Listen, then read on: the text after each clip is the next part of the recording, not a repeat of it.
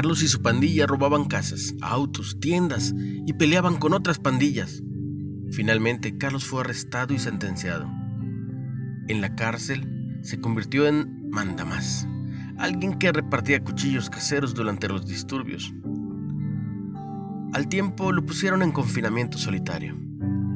Ensimismado en su celda, experimentó una especie de pantallazos de eventos claves de su vida y de Jesús siendo clavado en la cruz y diciéndole, hago esto por ti. Carlos cayó llorando al suelo y confesó sus pecados. Luego le compartió su experiencia a un capellán quien le explicó más de Jesús y le dio una Biblia.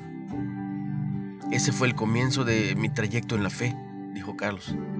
Por fin lo regresaron con el resto de los presos, donde fue maltratado por su fe, pero sentía paz porque había encontrado un nuevo llamamiento hablarles a otros presos sobre Jesús. En su carta a Timoteo, Pablo habla de poder de Cristo, del poder de Cristo para cambiar vidas.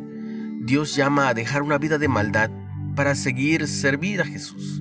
Velo en 2 de Timoteo 1. Cuando lo recibimos por fe, deseamos ser testigos vivientes de su amor.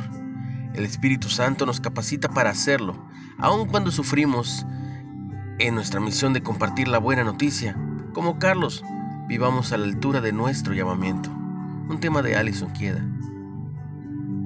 ¿Cuándo compartiste el Evangelio con alguien y cuál fue el resultado? ¿Alguna vez te llevó a sufrir? ¿Qué sucedió? Dios, Padre nuestro, gracias por ofrecerme un nuevo llamamiento, una nueva oportunidad